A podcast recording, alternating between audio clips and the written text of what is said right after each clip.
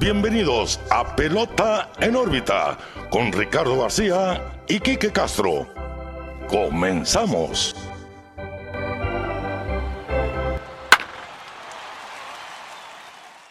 Hola, ¿qué tal amigos? Bienvenidos a un nuevo episodio de Pelota en órbita. Los saluda como siempre Ricardo García, también como siempre, muy bien acompañado de mi amigo y su amigo Quique Castro. Quique, ¿qué onda? ¿Cómo estás? Muy bien, Pelota en órbita 116. 116, sí. Un episodio especial de Salón de la Fama. Sí. Ahorita vamos a hablar del personaje. Obviamente ya saben de qué Sí, vamos ya a lo hablar. vieron. Sí, sí, sí. Eh, ya se sabe, ya vieron las noticias. eh, y pues, antes de todo, y primero que nada, como siempre, todas las semanas, Pelota en órbita, Facebook, Twitter, Instagram, YouTube, TikTok. Síganos. El Rick acaba de subir un TikTok muy bueno hablando sobre ese throwback excelente del Clásico Mundial. Y vamos a subir bailes próximamente. es un hecho, en algún momento va a suceder. Si dan los likes suficientes, Puede vamos pasar. a hacer un baile en TikTok. y pues síganos para que estén al pendiente de todo nuestro contenido. Platicamos de lo que, pues, subimos de lo que platicamos en el episodio, semana tras sí. semana. Y pues, si nos quieren ver las caras, ahí estamos en YouTube. Denle like al video, suscríbanse, campanita, comenten. Pues hoy tocó gorrita de los Phillies. Pues obviamente por el señor de la hora.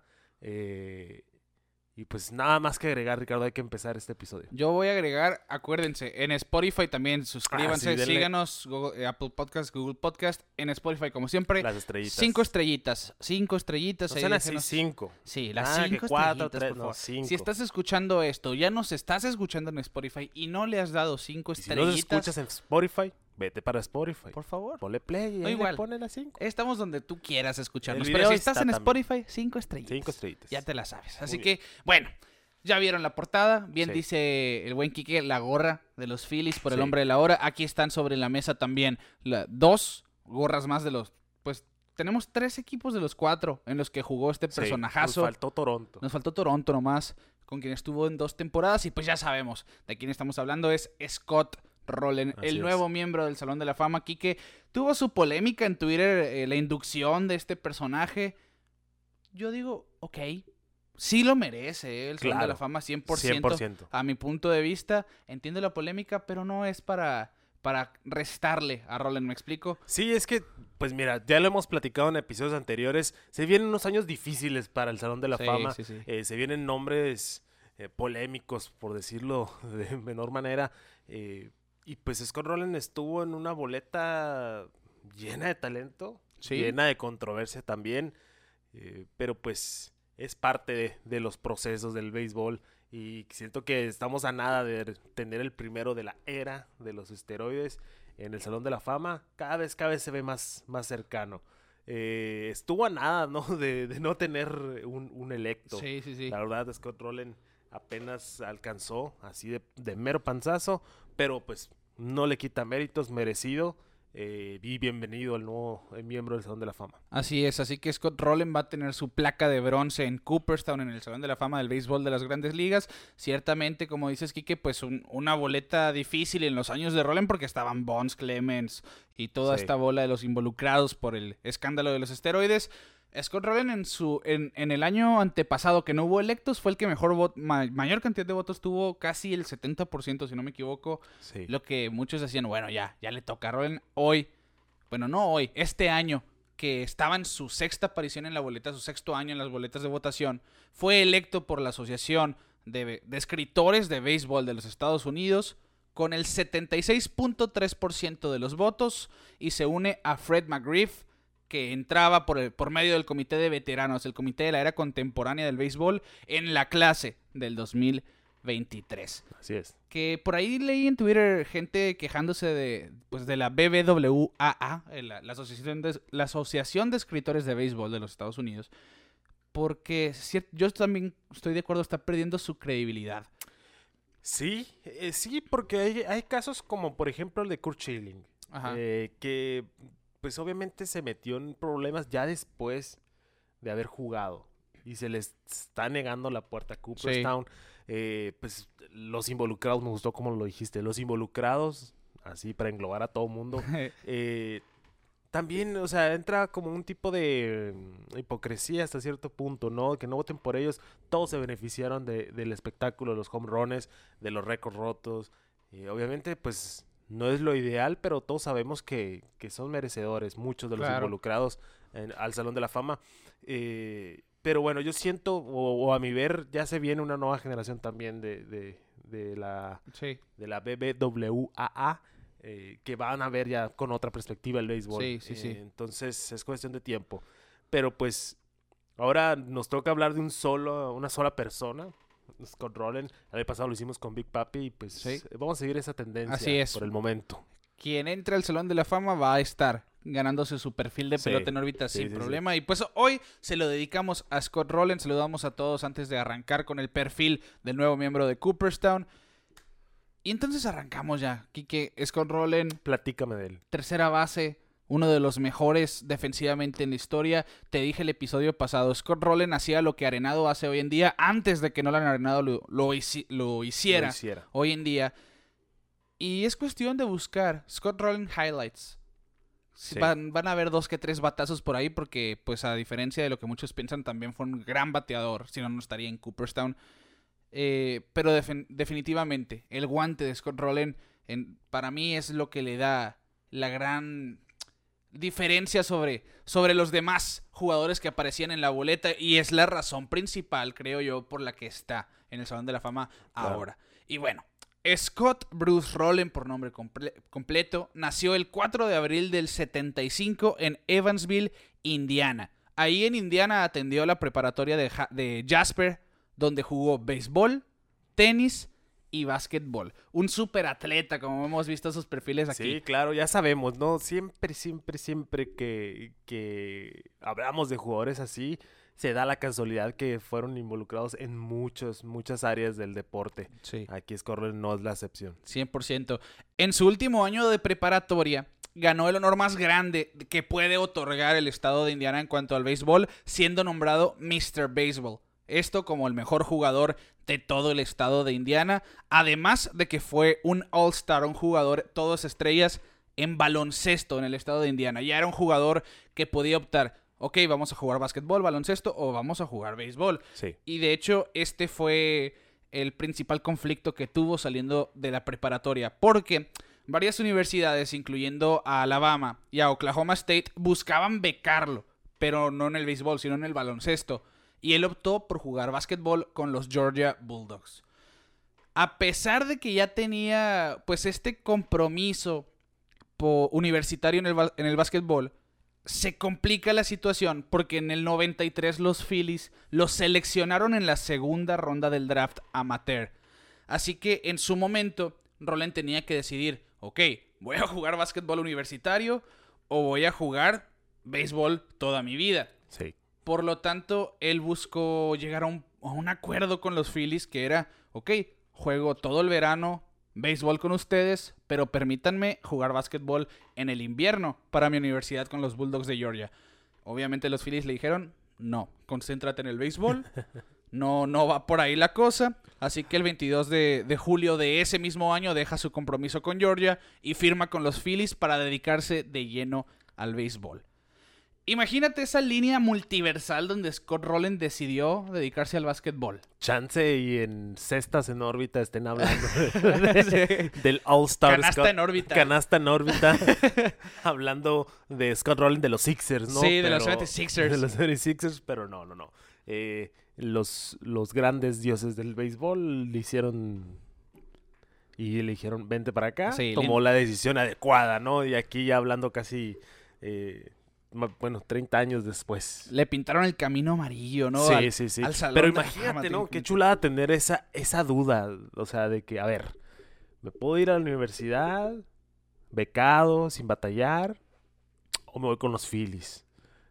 Qué, Ah. qué- qué- qué- qué difícil, Sí, ¿no? sí, sí, hacer el grinding, a, hacer- a hacer- darlo todo a para darlo buscar, ¿no? todo. Y pues no se equivocó. Al final del día, pues se dedica al béisbol.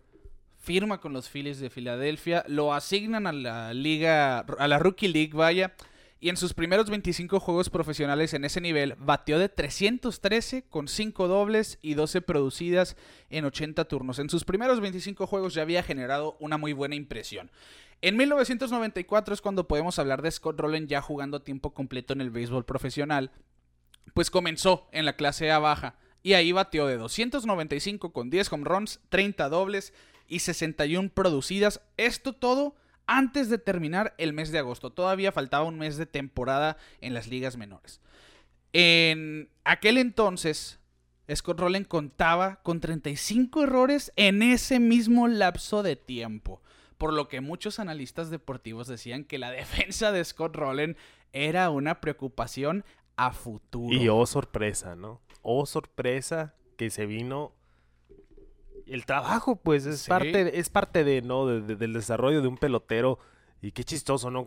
Hablamos siempre de prospectos y de jugadores que vienen en ligas menores y nunca se sabe lo que se va a dar de ellos. Y Scott Rowland, pues aquí vemos, ¿no? Que, Sí, que sí, una de sus mayores herram- herramientas de grandes ligas era de lo que más dudaban. Sí, eras la pata de donde cojeaba en su momento. Sí. Pero para eso, su entonces manager Roy Maitica lo defendía, pues decía, y cito, he visto botes malos que le daban en la cabeza ser marcados como error. Eso es una broma. Honestamente podrían elimi- eliminar la mitad de ellos. Roland terminó ganando el jugador más valioso esa temporada para los Spartanburg Phillies, bateando de 2.94 con 14 home runs y 72 producidas. Y a pesar de eso, él dijo no estar satisfecho y que debía mejorar su juego completo. Así que se fue a jugar en 1994 a la Liga Instruccional de Florida antes de la siguiente temporada. Así que yo creo que su manager estaba eh, en lo correcto. La ¿verdad? importancia de un buen manager, Sí, ¿eh? sí, que sí. se fijan en los detallitos y dice, este, bueno, este vato es bueno. Sí, sí, este muchacho trae algo en la maleta. Así que equivocado no estaba. Empieza la temporada de 1995, un año después, clase A avanzada, y se perdió la primera mitad de esa campaña porque se tuvo que someter a cirugía en su mano derecha, tenía una fractura de la temporada anterior. Cuestión que se dice que después de esa cirugía, su ofensiva mejoró abruptamente porque los picheos pegados o muy adentro de la zona de strike le favorecían porque le dolía menos al batear. Ok. Así que a partir de, de ese momento, Scott Rowland sí es un bateador sumamente peligro- peligroso de la mitad hacia adentro del home plate. Así, y le tirabas afuera y te le va a empujar para el otro lado. Vaya, pero bueno, se dice que a, a raíz de esa cirugía él empezó a mejorar ofensivamente. Terminó ese año en AA con los Reading Phillies, batió de 290 con 3 home runs y 15 producidas en 76 turnos al bat en la clase de AA. En el 96 los Phillies le hicieron su llamado al Big Show, a la gran carpa. Y de hecho, el primero de agosto hizo su debut de grandes ligas contra los mismos Cardenales de San Luis, Wow. con, los que brillaría en su segunda etapa en las mayores Sí. y les conectó su primer hit, pero también cometió su primer error en las ligas mayores de ese juego. Una de esas curiosidades que, que bueno, un- un- definitivamente un juego no va a definir tu carrera como pelotero. Y lo que debió haber sido su temporada de novato, oficialmente hablando, eh, no, no terminó siendo así. Una de las curiosidades de la carrera de Scott Rowland, les digo por qué, aquí lo hemos comentado. El límite de, de apariciones al plato, de turnos al bat, mejor dicho, como novato, es de 130.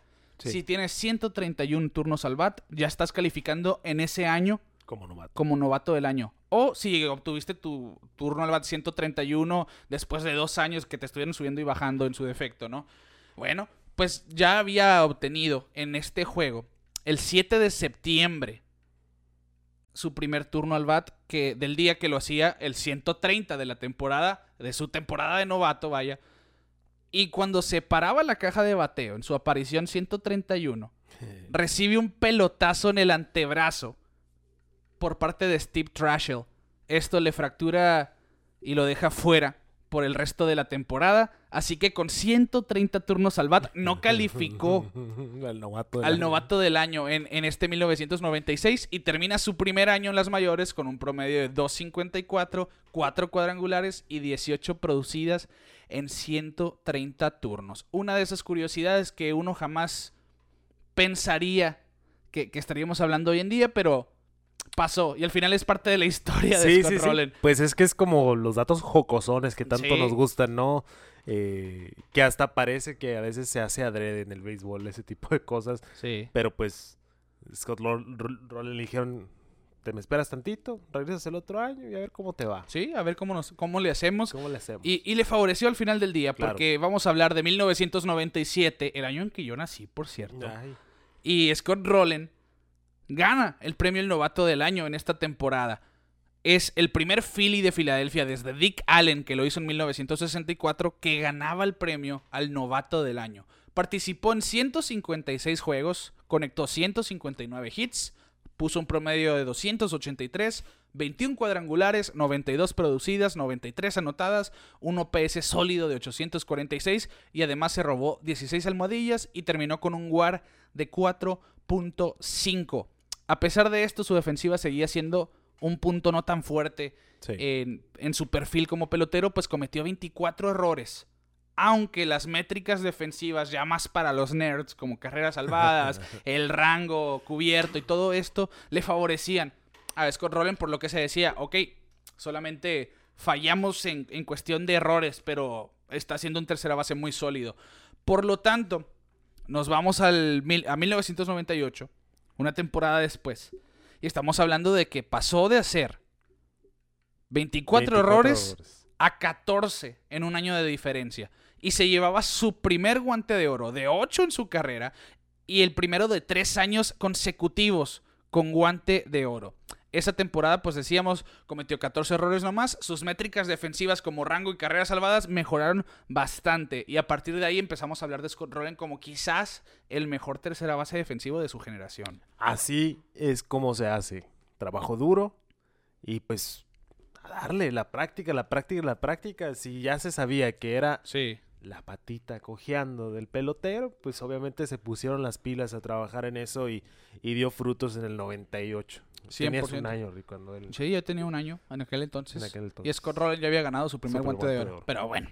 Además, en esa temporada batió 31 cuadrangulares, produjo 110 carreras y se estableció como, como la principal amenaza ofensiva de los Phillies de Filadelfia que se suponía estaban buscando reestructurar esa franquicia después Sí. de una época donde no la estaban pasando muy bien. Rollen, además de sus habilidades defensivas, fue un muy buen jugador ofensivo. Y de hecho, pues como digo, de entre el 97 y 2002 fue el mejor bateador de los Phillies. Sí. Fue la principal pieza ofensiva de Filadelfia. En este periodo, del 97 al 2002, bateó de 281, con 164 cuadrangulares, 603 producidas, un OPS muy, pero muy bueno de 880, esto incluyendo los 50 juegos que participó con los Cardenales de San Luis. Y ahí les va el porqué. En 2002 fue a su primer juego de estrellas, donde tuvo 31 cuadrangulares y 110 producidas y 266 de promedio y un OPS de 830. Un año muy sólido. Ese año, Roland pidió un cambio, porque él consideraba que los Phillies, en cuanto a la directiva, hablando también del manager Larry Bowa, con el que tuvo demasiada fricción, no estaban haciendo lo suficiente para ser un equipo ganador, él sabiendo que él era una de las piezas importantes de, de ese resurgimiento de los Phillies como una franquicia ganadora. Así que los Phillies dicen, ok, quizás está en lo, eh, tiene la razón, quiere ser cambiado, y lo mueven. A los Cardenales junto a Doug Nickel, en cambio por Plácido Polanco, Mike Timlin y Bud Smith. Los Cardenales después aplicaron una, un movimiento Alex Antopoulos de hoy en día. Sí. Pues en cuanto llega lo extienden antes de que termine la temporada por 8 años y 90 millones de dólares. Pues mira, es que esa situación es muy difícil porque imagínate, llevas ya siete años en una franquicia siendo un caballo Sí. bueno, sólido, buenas métricas y simplemente no va para ningún lado. Lo mismo lo vimos y hacemos la comparación porque es el jugador más cercano que tenemos con Aren- Arenado. Sí. Exactamente lo mismo. Sí. Y él ya tenía su extensión, pero pues obviamente el equipo de Colorado no va y no iba a ningún lado cuando lo extendieron. Eh, y pues mira, estamos hablando de los 90s, 2000 ¿no? Sí, estamos hablando de hace 20 años. Y ya que el- para que el jugador sea vocal abiertamente, de que quiero que me cambien y que tengo fricciones, es que las cosas no van muy mal, no, no- van muy bien en el barco. Sí, sí. Y eso es algo que me llama, me llama mucho la atención a mí. Sabiendo esta situación, sobre todo su relación con Larry Bowa, manager de los Phillies en aquella época, es que ahora que se hace oficial que, que va al Salón de la Fama Scott Rowland, Larry Bowa tuiteó y felicitó a Scott Rowland y lo reconoció como uno de los mejores jugadores en su generación. Claro, claro, es que pues al César lo del César, ¿no? Sí, sí, Obviamente no puedes irte en contra de él. Chance, pues sus fricciones tuvieron, pero pues ya estamos hablando de hace Sí. 20 años. Pues, Pasado pisado. Sí, pasado pisado y pues ya la carrera de, de Roland, pues se va a un equipo de San Luis que, oh sorpresa, van por buen lugar ahí con ciertos nombres. Claro, que te 100%. gustan mucho de esas. pues terminaron armando un tridente ofensivo sobre todo muy bueno y un Sí. equipo muy bien balanceado y para allá vamos porque en San Luis Scott Rowland tuvo una de sus mejores campañas ofensivas. En 2003, su primer año completo como Cardenal, tuvo un OPS de 910 con 28 cuadrangulares y 104 producidas además de 49 dobletes. Pero 2004 fue su mejor temporada en general, pues bateó de 314, produjo 124 carreras. Esta estadística la lideró por gran parte del año. Al final desistió porque se lastimó. De no ser así, seguramente se llevaba el departamento de producidas. Tuvo un OPS monstruoso de 1007 y fue el ganador del guante de oro por quinta ocasión en su carrera. Además, Scott Rowland obtuvo la mayor cantidad de votos para el juego de estrellas de esa temporada. Quedó cuarto al MVP y todo esto sabiendo que se perdió los últimos juegos del año por una lesión. Jugó 142 encuentros en aquella temporada y formaba parte, como decía, de ese tridente ofensivo con Jim Edmonds, Albert Pujols y Scott Rowland. Les llamaban el MB3 El MP3. por aquellas temporadas monstruosas que Sí, tuvieron en sí, sí, 2004. claro. Claro, los tres grandes en ese momento, Sí. ¿no? En San Luis. Y terminaron ganando 105 juegos esa campaña.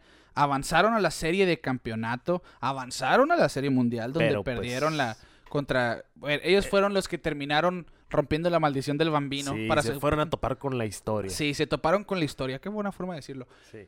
Y durante esa postemporada llegó uno de los momentos más oportunos de su carrera. Es por el que yo conocí a Scott Rowland, te soy sincero. Eh, es el juego 7 de la serie de campeonato. Ok. tirando Scott, eh, tirando Roger Clemens por los Astros de Houston cuando todavía jugaban en la Liga Nacional, utilizando su uniforme de rayas Sí, sí, con sí, guinda, que, que Buenazo, buenazo, buenazo, ese uniforme 100%. Y le deja un lanzamiento cómodo a Scott Rowland que lo deposita en el jardín izquierdo poniendo arriba a los Cardenales de San Luis con dos carreras saliendo de su madero y terminaban ganando ese juego para avanzar a la Serie Mundial. Esto fue en la sexta baja contra Roger Clemens, un momento...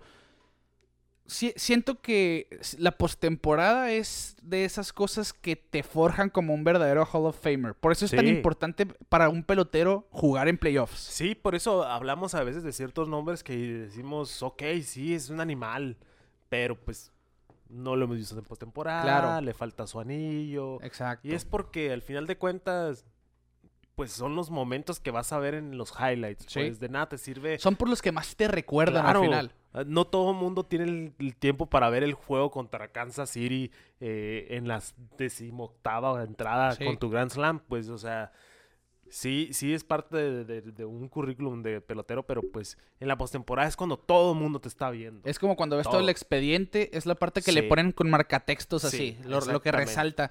Por ejemplo, todo el mundo se va a acordar del batazo de José Bautista contra los Rangers, a pesar de que no llegaron lejos, pero fue algo Pero icónico. fue icónico. Y de los 2010 es de lo más clave que, hemos- que vivido, ¿no? O Mm. igual, Bryce Harper, el home run, el swing de su vida tan famoso, Así. va que cuando lo veamos en el Salón de la Fama muy seguramente se va- Vamos a ver ese clip. Y Sí. sí. ¿cuántas veces no vimos al Big Papi? ¿Cuántas veces no Sí. vimos a, incluso a Pablo Sandoval Ex- sí, sí, sí. cuando estaba con los gigantes? Sí, sí, sí. Eh, hay muchos nombres que incluso solo por, por una postemporada ya te acuerdas por Ahora anunciaron el, se anuncia el retiro de Dexter Fowler.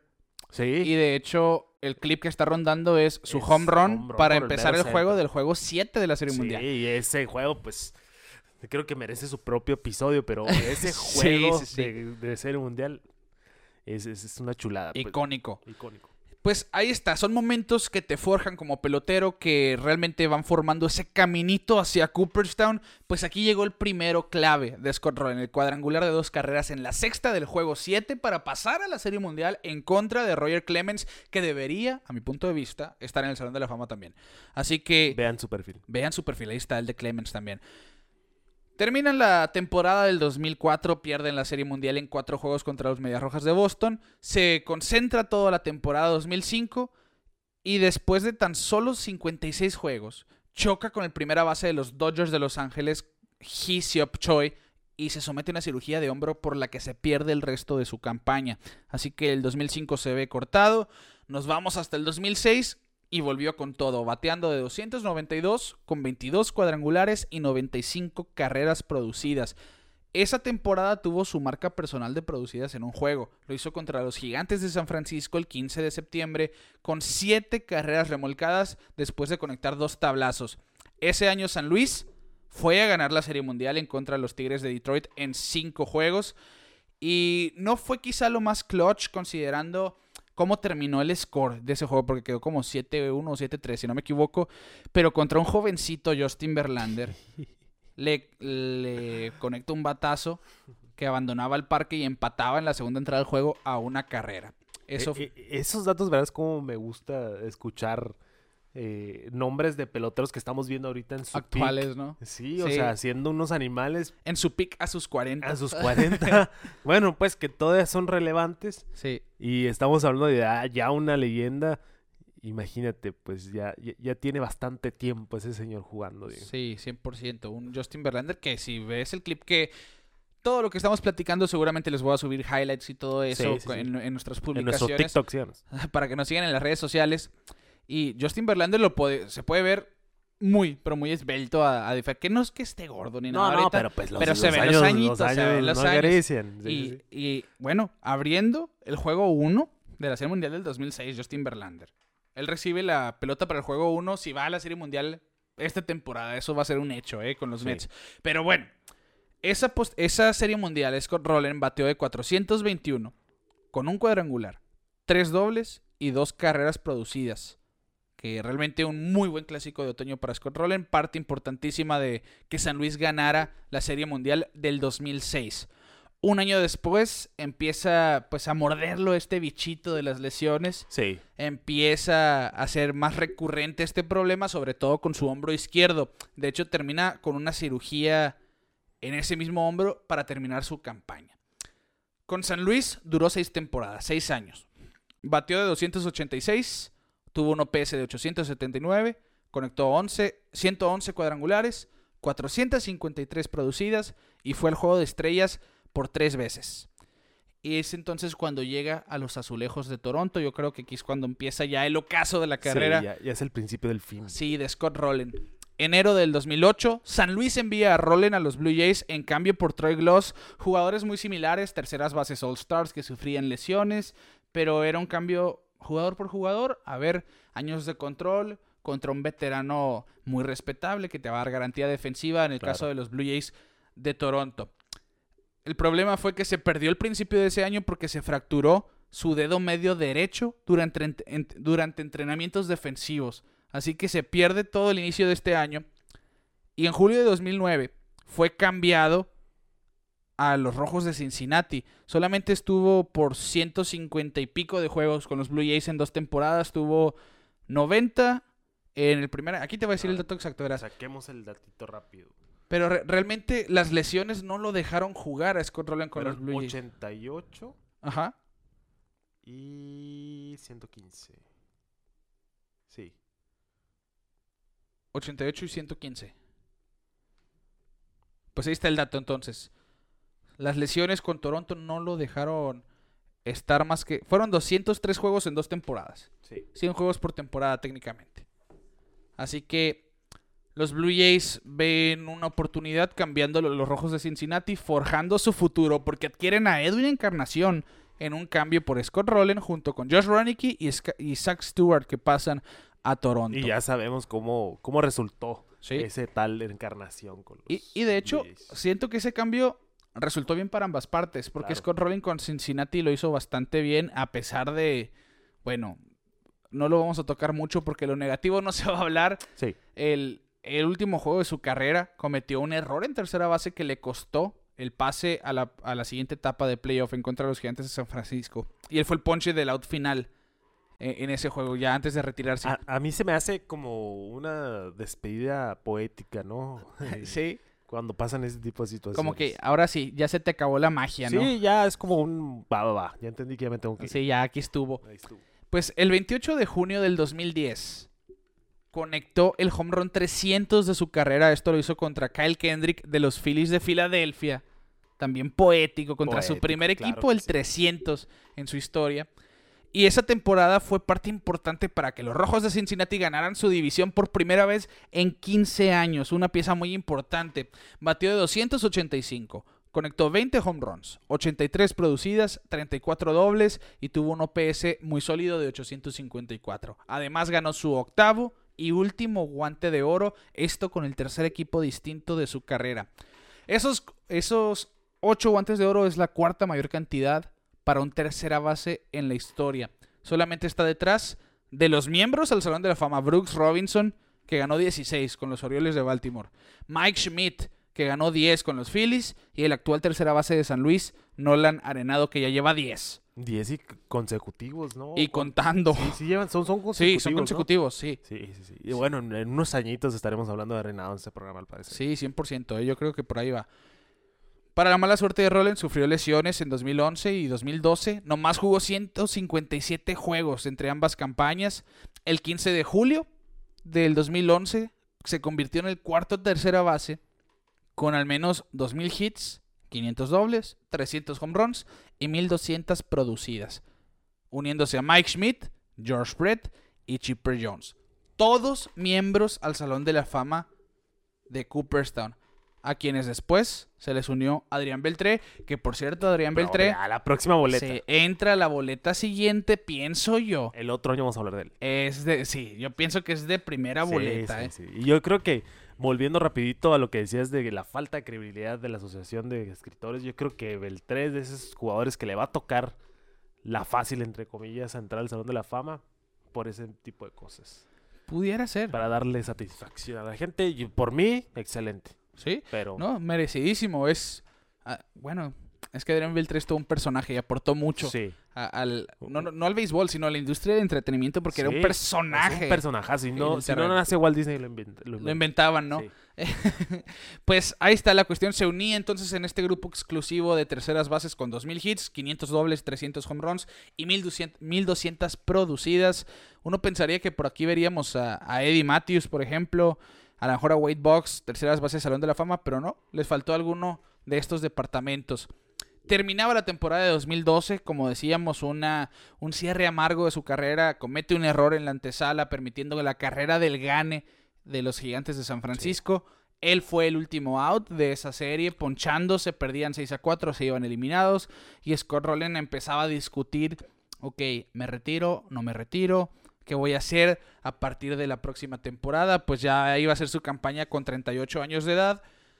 Se esperaba a lo mejor ver alguna firma, si llegaba o no al Spring Training, pero por lo tanto él decidió retirarse por una vez por todas y ya, colgar los spikes, guardar su guante junto a sus...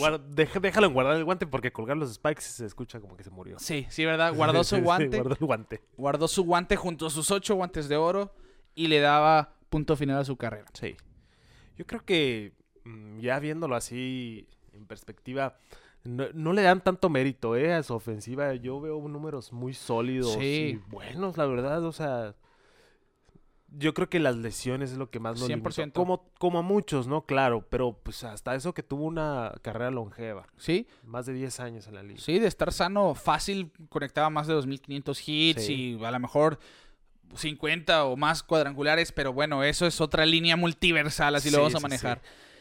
Terminó con su carrera, finalizando también con numeritos muy buenos de 2.000 hits, 2.077 hits para ser exacto, 517 dobles, 316 home runs, 1.287 producidas, se robó 118 bases, obtuvo 899 bases por bola, batió de 289 por vida, tuvo un OPS excelente de 855 de por vida y un WAR de 70.1. Un WAR de 70 es de Salón de la Fama. Sí o sí.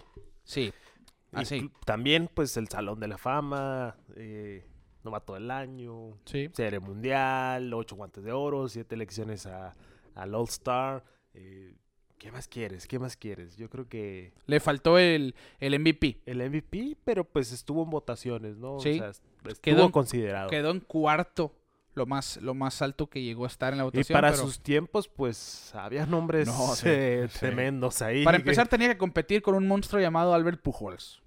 Un Barry Bonds también por ahí. Sí, un Barry Bonds, muy cierto. Eh, Estaba complicadito. Sí, Estaba era una época bien difícil. época difícil, pero mira, hizo lo que pudo. Yo creo que, que logró logró buenos méritos. No, no sé por qué a la gente le está causando tanto ruido. Yo creo que es más eh, la polémica de la boleta Sí, en sí, sí. Que, que el mismo jugador. Sí, estoy, estoy de acuerdo contigo. Y son numeritos eh, que pasan desapercibidos. Tuvo 10 temporadas de 20 cuadrangulares. Sí. Tuvo 3 campañas de 30 o más. 5 temporadas de 100 producciones. Y 2 campañas de 100 anotaciones. Que, pues, es, es como lo, lo podemos resumir. No fueron números quizá... eh, pues realmente muy impactantes. Pero estás viendo un pelotero que era muy consistente. Sí. O sea, no batió mucho. Bueno, no batió récords, pues. Exacto. Eh, yo siento que estamos un poquito mal acostumbrados a eso. Sí. Eh, pero simplemente, pues el Salón de la Fama, yo sé, hay muchas críticas alrededor de él, pero es lo que quieres, pues, un jugador que haya sido bueno en toda su carrera. Yo creo que Scott Sí. Lo, lo logró, Sí. a pesar de las lesiones y todo lo que hablamos, pero, pero un jugador completo eh, de principio a fin. Sí, totalmente. Y no, no es coincidencia tampoco que su ascenso al, al Salón de la Fama fuera histórico y fuera todo un caso en su sexto año de la boleta. Pues digo que es histórico porque en su primer año en las boletas tuvo 10.2% de los votos. El más bajo para cualquier jugador que terminaría siendo electo al Salón de la Fama sin pasar por el comité de veteranos. Así que hasta en eso Hasta en eso hay datitos para, para Sí, pantallar el sueldo, sí. ¿eh? pasó de 10.2% a ingresar con 76.7%. 76.7. Así que Scott Rowland en eso fue también bastante remarcable. Y aparte se convierte en el tercera base número 18 que ingresa al Salón de la Fama. Que esto sí me impresiona a mí bastante. Es apenas el, el número 18 que entra a Cooperstown. Y esta es la posición con menos salones de la fama. Miembros del Salón de la Fama. Siento que el shortstop se lleva más Yo- spotlight. Yo creo que es el pitcher. El que. que- porque pues, son muchos pitchers. Sí, no, eso sí, pero para ser un buen pitcher eh, es, es- es algo difícil. Para ser un pitcher Salón de la Fama es muy difícil. Sí. Pero ya yéndonos a jugadores de posición, siento que, pues, como dices, ¿no? Hay más versatilidad en otras posiciones. Sí, sí, quizá que, que ser- sería curioso Pero ver es que te- primeras bases o, o fi- jardineros Ah, ah, definitivamente. a ser- dejamos pendiente ese dato, ¿eh? Sí. Porque sí estaría interesante indagar Sí, un poquito sí. en la elección de Cooperstown.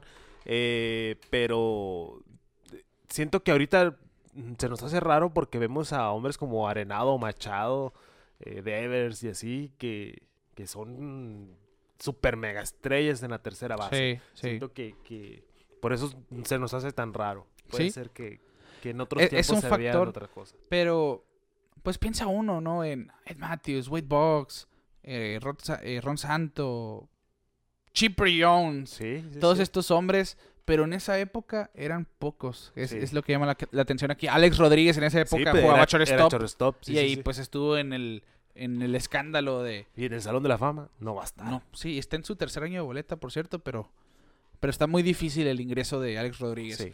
En fin, yo pienso, y concuerdo contigo, que su caso a- para el Salón de la Fama era uno difícil.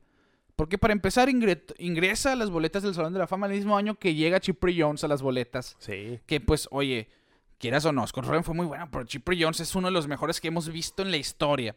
Uno de los pocos terceras bases que eran mejor que Scott Rowland en esa generación. Ese es un punto.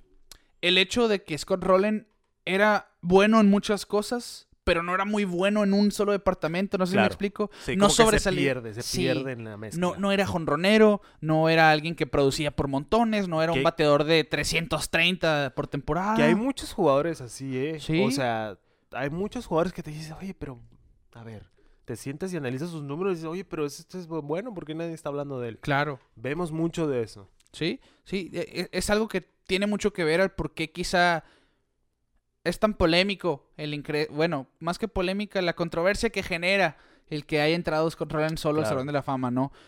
El hecho que jugó para cuatro equipos en vez de establecerse como figura con uno solo, cosa que en aquel entonces era valiosísima para un pelotero. no, y de hecho, pues hasta ahora yo creo que muchos todavía tienen esa idea de un pelotero. Sí, Yo creo que me uno a esas filas, que no es la misma, ¿no? Ver un pelotero toda su carrera con el mismo uniforme o verlo brincar y brincar. claro. No tiene nada de malo, pero pues uno prefiere, ¿no? Verlo. eh, Las leyendas, pues, porque estamos mal acostumbrados, repito, a, a- a personas como Chipper Jones o Sí. Derek Jeter, que son jugadores que siempre estuvieron en sus equipos. Que, que creo que eso ya no. eh, ahora sí, hoy en día es una anomalía ver un jugador que Claro. se muera con su franquicia. Claro, claro, claro. Decir, va a jugar de 15 a más años con el mismo equipo. Por eso hoy se dice que como que la cantidad óptima de, de respeto son 10 años, ya fuiste un jugador Sí. considerado de importancia. Y Roland, pues, si lo, si lo analizas, son 6, 7 años, son siete años con Philly. eh, pues, la neta, o sea, son un buen, número de Sí, años. son muy Y buenos. son 6 años con San Luis. Y la verdad no les quedó debiendo nada. ¿No? Les dio anillo. Siento que al, al- al final, pues obviamente eh, ya entra el factor ve- ve- veteranía y San Luis, pues lo termina cambiando, pero Sí. no por eso no es un buen jugador. O sea, la- lo que aquí es cuando en- entra la intriga, ¿no? ¿Con qué gorra va a entrar al Salón de la Fama? Yo digo que va a entrar con la San Luis. Claro, pues con él ellos ganaron. Sí, no, Ellos ganaron. no, no creo que entre con la de los Phillies o que entre sin, sin gorra, como Nah, lo han hecho algunos jugadores. Sí, no, no, no veo que eso suceda jamás. Pero está, yo, yo creo que esas son las cuestiones por las que quizás se, se volvió turbio el asunto de Scott Rowland Sí. entrando a Cooperstown. Pero aún así, las métricas avanzadas nerds, vaya, como el WAR. Ajustemos. No traigo mis lentes, pero me lo voy a Sí, ajustar. sí, así, indican que Scott Rowland tiene puros numeritos para ir al Salón de la Fama. Claro, Eh, de hecho, hay un monitor de miembros al Salón de la Fama sí. que, que lo tenía muy por encima de, de la base. Pon tú que la base es 100. Si tienes más de 100, mereces estar en- Es lo más que mereces ir a Cooperstown. Mira, hay, aquí un... en Baseball Reference, una de nuestras páginas preferidas, eh, te tira esas métricas, ¿no? De, más o menos eh, cuáles son los números de un salón de la fama. Eh, y sí, o sea, por, lo que por lo que platicamos, tiene un porcentaje de bateo, bueno, un número de bateo de 99 en el no sé cómo se hace este cálculo, cabe recalcar. Y el de un Hall of Fame ronda en los 100. Sí. Entonces Está un puntito abajo. está un puntito abajo. Sí. Eh, y por ejemplo, si nos vamos a, a terceras bases, ¿no? Terceras bases, tiene 7.70.1 de WAR. Y dice que el porcentaje de un tercera base en Salón de la Fama es 68.4. Ahí Está, está por encima de la, de la media. Sí. Así que- Incluso, o sea, hay muchas estadísticas, ajustamos los lentes otra vez. Eh, sale eh, el número de años pico. O sea, de, Sí, tus de mejores tus años. mejores años. O sea, de 43.6.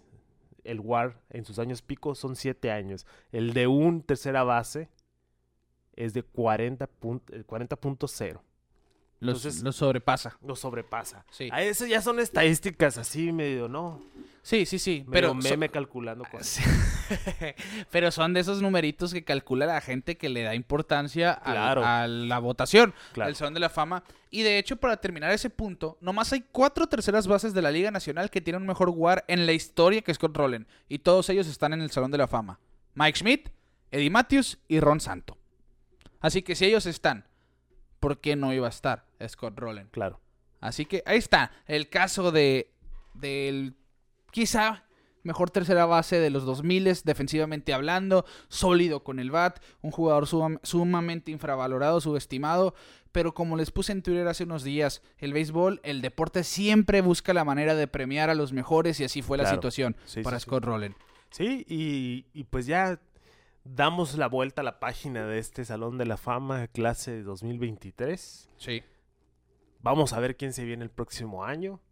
Eh, ahorita platicamos de Beltré, eh, pero pues esperemos, esperemos eh, tener buenas noticias el próximo año de, de la boleta. Y que vea- ver más nombres. Sí. O sea, se agradece. Pero van dos años que entra uno nomás. Sí, van dos años que entra uno por las mismas polémicas que generó el, el grupo de, del asterisco, ¿no? Los involucrados. Los involucrados, vaya. Sí. Y esta temporada 2023, en la votación, los más cercanos, junto con Roller, fueron Todd Helton en su quinto año, tuvo 72.2. Sí, ya el otro año. Eh, Creo Sí, que- a mí esto me dice que para mí que el otro año, y si no, en su séptimo va a ingresar. Y Billy Wagner, este cerrador zurdo, en su octavo año obtuvo 68.1%. Que ojo, hay números. Billy Wagner, yo pienso, menciona al buen Rick Sánchez, que lo estamos platicando el otro día. Yo pienso que Billy Wagner, y me van a linchar aquí, era incluso más dominante que Mariano Rivera, porque tenía un staff, un repertorio absurdamente humillante contra sus bateadores. Tiraba lumbre. El problema es, Mariano Rivera jugó con unos Yankees que ganaban por montones y recibía muchas situaciones de salvamento sin demeritarlo. Y obviamente el factor que comentábamos, Mariano Rivera en playoff Sí. era un monstruo. Sí, Hacerle una carrera a Mariano Rivera en playoff era como ganarte la lotería. sí, sí, sí. No, no, no quiero indagar mucho en el tema porque pues está pendiente, ¿no? Sí, el, sí, sí. el episodio del unánime. eh, pero sí, sí, sí, sí. Y, y, y la cuestión de Billy Wagner en playoff era malísimo. Así Sí, que y Mariano sí, sí. ahí está, ahí es donde se separan los niños de los hombres, dicen en los playoffs. Ahí está, una de esas curiosidades también. Mm. Andrew Jones escaló bastante de 10 puntos y feria en su primer año a 58.1 en su sexto año. Va ganando terreno. Gary Sheffield en su noveno año, 55%. Parece que Sheffield no, no la va a armar. Por lo menos en las boletas de los, de los escritores de Pero béisbol de los. Estados Unidos. Sí, yo, para mí Gary Sheffield tiene que estar en el. Salón de la Fama. ¿eh? Es de los mejores bateadores de su generación. De hecho, ese monitor que decíamos para Salón de la Fama, por encima de 100, deberías de estar siendo favorito. Él tiene 158. Y aún así, quizá por los que lo han rodeado en la boleta y todo esto, mm, pero sabe, no. espero ver un décimo año donde Gary Sheffield reciba justicia. Y si no, estoy muy, pero muy seguro que los veteranos de la era contemporánea van a ser. Sí, vaya yo creo que ahí vamos a ver mucha justicia. Sí, Pero bueno. para eso se generó Sí. este comité al Sí, final sí. del día. Ahí está la boleta del 2023. Entonces, eliminados quedan Jason Ward, sin votos, Jared Weaver, Matt Kane, Andre Ethier, J.J. Hardy, Johnny Peralta. Matt Kane. Sí, Matt Kane ya. Ya hace seis años se retiró. No hay. Sí. 0% ellos. Y con 0.3% se van eliminados R.A. Dickey, John Lucky, Mike Napoli, Bronson Arroyo, Houston Street. Tory Hunter se mantiene en la boleta cerca la bala 6.9%. ¿Cuál es el mínimo? Es 6, si no me equivoco. Si no me equivoco. Eh, así que, a ver, será bueno ver. Sabemos que el año que entra entra Adrián Beltré. Sí. Es la pieza más Eh, importante. Entra Joe Mauer también a la boleta. Siento yo que ellos dos son Salón de la Fama sí o sí. Me gustaría ver a Beltré en primera boleta. Joe Mauer siento que no, le, no, No, es de primera No boleta, primera boleta. pero sí merece ir al Salón de la Fama a mi punto de vista. Junto a un montón de nombres de jugadores que entran por trámite, como Santiago Casilla, Jim Johnson, Chris Tillman, Brandon Morrow, Phil Hughes, Ryan Matson, Doug Fister, Giovanni Gallardo va a aparecer en las boletas. El paisano que tristemente no, no es Salón de la Fama. Chase Headley, Brandon Phillips, James Shields, Víctor Martínez. Mira, Mm, que qué rápido pasaron esos seis- años. Va a durar, va a durar, pero. no, no va, no va a entrar. Siento yo que no va a entrar. Puede José Reyes, José Bautista, Adrián González. Ah, ya. ¿Ya? Ya. Oh, Dios mío. Matt Holiday, Bartolo Colón, David Wright, Big Ceci. Chase Utley, Joe Mauer y Adrián Beltré. De todos estos, Beltré y Mauer, Mauer. siento que son cis. Bartolo Colón, No, quizá por es que- acumulación. pero trae asterisco. Sí, aparte, trae, sí, es verdad. Trae asterisco. Es verdad, es Lo verdad. queremos mucho, pero trae asterisco. Sí, no me acordaba de eso. Eh, y yo creo que si acaso Matt Holiday pudiera tener un caso ahí, pero no, no veo. No veo que ingrese de primera boleta o quizá al final, ya en sus últimos dos años, estando, apareciendo en la boleta. David Wright también me hubiera encantado verlo sano. Yo siento que ese, pelotero es para mí el primero que se me viene, se me viene a la cabeza. Con las lesiones. Sí, de un pelotero mermado por lesiones. Sí, sí, sí. O sea, dio todo en el terreno, literal. O sea, incluso lloraba de las entrevistas diciendo como pues, la desesperación de no poder jugar, ¿no? La condición que tenía en la espalda no lo dejaba y simplemente eh, nos perdimos de un excelente pelotero. Pero bueno, ahí están los highlights del mundial. Sí, sí, 100%. Que pues pasa a la historia por lo menos como un jugador clutch Sí. en el Clásico Mundial, en, en ese escenario internacional que ya pues se vive este 2023. Sí. Pues David Wright fue uno de los que brillaron, por algo se ganó el apodo de Capitán América Capitán América. por los estadounidenses. Y alguien que tuvo mucho drama de, de la boleta, bueno, que tuvo mucha polémica alrededor, sin que él fuera vocal al respecto, es Jeff Kent, este segunda base de los gigantes de San Francisco, porque se, fa- se va de la boleta ya en su décimo año, 46.5 de los votos. Pero Jeff Kent... Que no, sí... ¿No está? No está. No está. Jeff Kent, en resumen, tuvo un guard de 55.4. O sea, es un hombre de... de, de- de Es- categoría. Es, es que es probablemente uno de los mejores segundas bases de su generación, si no que el mejor segunda base de los noventas, quizá.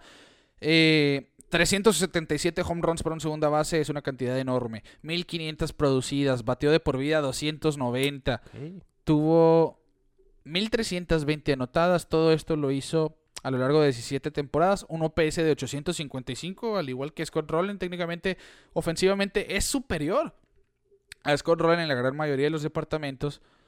Quizá su me sorprende su guard de 50 y sí, aquí está el porqué. Su defensiva no era buena. Sí. Tiene temporadas con carreras a la defensiva negativas Ok. y esto le restaba bastante war. Así que siento que Jeff Kent también va a ingresar por, mi- por medio de los veteranos porque merece. Cooperstown quizá le faltó acumulación o le ganó ganar, le faltó ganar algo importante. Fue MVP, cinco veces All Star, cuatro veces Silver Slugger, pero se queda fuera de las boletas. Bueno, ahí está esta cuestión, Kike. Sí. Vamos a terminar el episodio. Scott Rowland es un miembro del Salón de la Fama. Así Ingresa es. en la clase del 2023. Va a tener su placa de bronce junto a Fred McGriff, alguien que entra por medio del comité de veteranos. Vamos a llegar al final de este episodio, no sin antes invitarlos a que nos sigan en todas las redes sociales: Facebook, Twitter, Instagram, TikTok. Síganos allá. Sí, mira, ya estoy bailando. Ya mis bailes. Comenten con nosotros, interactúen, que muy gustosos los leemos y nos encanta eh, compartir con ustedes. Suscríbanse a nuestro canal de YouTube. Si, no, si les gusta escucharnos, está bien. Pero si nos gust- les gusta vernos, aquí estamos en YouTube. Denle like al video, suscríbanse al canal, comenten también, compártanlo, hagan que Pelota en órbita llegue a los oídos de quien ustedes quieran. En Spotify, las cinco estrellitas se las encargamos. Síganos ahí también. Y bueno, ahí está. Saludos a todos. Alex Fierros, que ya se. A todos los habituales. Sí, a todos los habituales. Alex Fierro se nos pasó el episodio pasado. Me dice. Porque el episodio pasado mandamos saludos a un usuario ahí. Se reportó que muchas gracias a Andrés Briones. Me dice, soy Andrés Briones. Un saludo nuevamente. Daniel Martínez, al buen Teco Coronado que. que muchas gracias por tus atenciones. Ya sabes, igual, Boston Mendoza, etcétera, etcétera. Los de siempre. Les mandamos un abrazo. A nombre de Quique Castro, un servidor Ricardo García, nosotros les decimos que Scott Rowland es el nuevo miembro al Salón de la Fama de Cooperstown y nosotros nos vemos fuera de órbita.